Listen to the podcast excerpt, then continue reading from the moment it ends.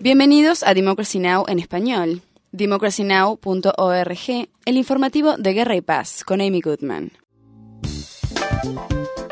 Esta es la información más destacada de la semana. El presidente venezolano Hugo Chávez ganó su cuarta elección presidencial tras derrotar a su rival Enrique Capriles. Chávez obtuvo un 54% de los votos frente a un 45% obtenido por Capriles en una elección que fue considerada como el mayor desafío del presidente venezolano desde su primera victoria en 1998. En un acto de celebración de su victoria realizado frente al Palacio Presidencial, Chávez se dirigió a la oposición política y llamó a la unidad entre los venezolanos. El presidente venezolano declaró. Vaya mi palabra de reconocimiento a todos quienes votaron en contra de nosotros. Un reconocimiento especial por su talante democrático, por su participación, por la demostración cívica que hoy han dado, a pesar de que no están de acuerdo con la propuesta bolivariana. Los invito al diálogo, al debate y al trabajo conjunto por la Venezuela bolivariana.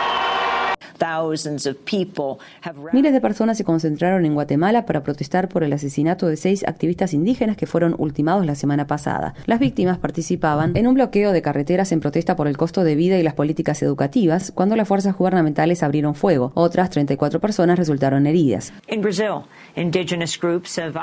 En Brasil, grupos indígenas ocuparon la construcción de una gran represa hidroeléctrica en la selva amazónica y provocaron así la interrupción de las obras. El proyecto de construcción de la represa de Belomonte de 11 mil millones de dólares fue inicialmente aprobado a pesar de las objeciones de las comunidades indígenas que han presentado varias impugnaciones en las que se invocan preocupaciones ambientales y el temor a desplazamientos masivos. Las tareas de construcción se reanudaron el mes pasado luego de haber estado suspendidas mientras se resolvían los recursos interpuestos. El grupo Amazon Watch afirma que docenas de activistas indígenas que se unieron a la ocupación de 24 horas acusan al consorcio constructor que está detrás del proyecto de infringir los acuerdos. Mientras tanto, Decenas de miles de personas se lanzaron a las calles en ciudades de toda España el domingo en la más reciente protesta nacional contra las medidas de austeridad impuestas por el gobierno. Dirigentes sindicales advirtieron de la posibilidad de iniciar una huelga general si el gobierno español sigue recortando el gasto público.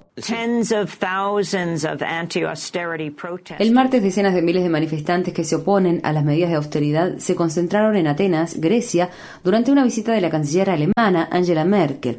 La policía disparó gases lacrimógenos y granadas detonadoras cuando los manifestantes trataron de acercarse a Merkel, a quien hacen responsable en parte de los profundos recortes que el país se ha visto obligado a adoptar a cambio de un rescate financiero internacional. Las protestas el martes fueron de las mayores de los últimos meses, con docenas de manifestantes detenidos. Se han realizado concentraciones y vigilias en todo Pakistán en apoyo a una activista de 14 años que aboga por la educación de las niñas y que fue gravemente herida en un ataque planificado contra ella. Malala Yousafzai se dirigía a su casa desde la escuela en un área del noroeste de Pakistán cuando unos militantes detuvieron el vehículo en el que viajaba. Según se informa, un hombre habría preguntado quién era Malalai y luego le disparó en la cabeza y en el cuello. Los talibanes pakistaníes reivindicaron el atentado y dijeron que habían atacado a la víctima porque ésta hablaba en contra de ellos y del Islam y la ley islámica. La ha sido elogiada en todo el mundo por oponerse a los esfuerzos de los talibanes por impedir que las niñas vayan a la escuela. En otras noticias, las Fuerzas Armadas de Estados Unidos enviaron una fuerza especial secreta a Jordania para ayudar a responder a la actual violencia en Siria. El New York Times informa que un contingente de más de 150 planificadores y otros especialistas tienen la tarea de ayudar a las fuerzas jordanas a manejar el flujo de refugiados sirios, prepararse para una posible pérdida de control de Siria de sus armas químicas y responder en caso de que el caos en Siria se extienda en Medio Oriente. Se informó que la misión también habló de planes de contingencia para aislar a Jordania del conflicto y se mencionó una zona de amortiguación con el apoyo de Estados Unidos a lo largo de la frontera siria. La presencia militar estadounidense en Jordania tiene lugar en el momento en que la monarquía de dicho país afronta las mayores protestas desde el comienzo de la primavera árabe. El viernes, miles de jordanos marcharon en la capital, Para exigir oportunidades económicas y reformas democráticas. Finalmente, las encuestas continúan demostrando que la campaña por las elecciones presidenciales está cada vez más reñida luego de que el presidente Barack Obama llevara una amplia delantera durante el mes pasado. Una encuesta de seguimiento diario de Reuters Ipsos sostiene que Obama y su rival republicano Mitt Romney están empatados entre sus posibles votantes con un 45% de la intención de voto cada uno, lo que coincide con los resultados de un sondeo realizado el lunes por el Centro de Investigaciones Pew. Para mayor información, visita nuestro sitio web www.democracynow.org barra es. Infórmate bien.